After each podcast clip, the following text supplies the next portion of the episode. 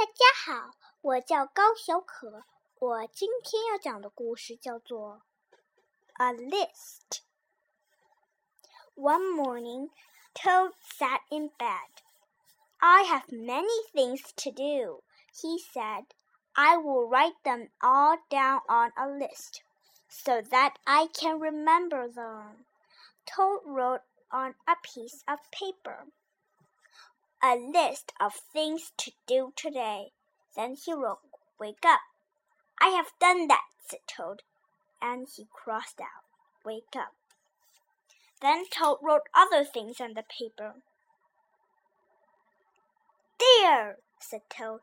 Now my day is all written down.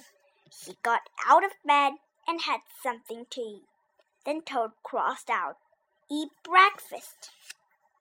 Toad took his clothes out of the closet and put them on. Then he crossed out, Get dressed. Toad put the list in his pocket. He opened the door and walked out into the morning. Soon Toad was at Frog's front door.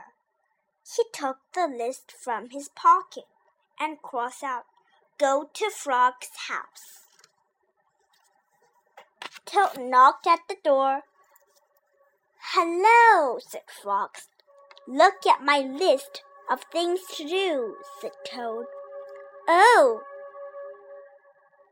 said Frog. That is very nice. Toad said, My list tells me that we will go for a walk. All right, said Frog. I am ready.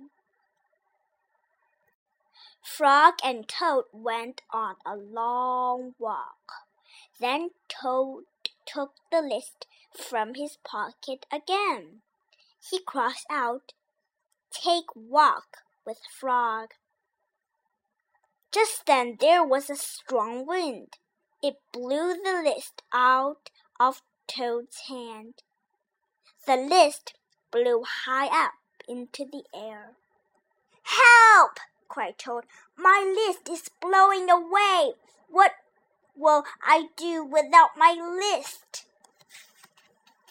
Hurry, said Frog. We will run and catch it. No, shouted Toad. I cannot do that. Why not? asked Frog.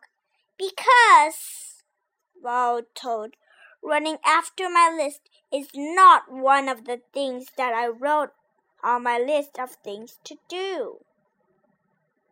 Frog ran after the list. He went over hills and swamps. But the list blew on and on.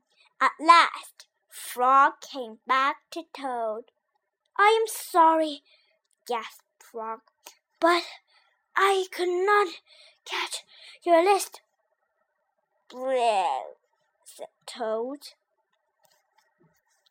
I cannot remember any of the things that were on my list of things to do. I will just have to sit here and do nothing, said Toad. Toad sat and did nothing. Frog sat with him. After a long time, Frog said, Toad, it is getting dark.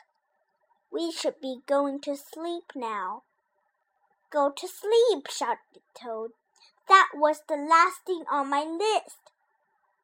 Toad wrote on the ground with a stick. Go to sleep. Then he crossed out, Go to sleep. There, said Toad. Now my day is all crossed out. I'm glad, said Frog.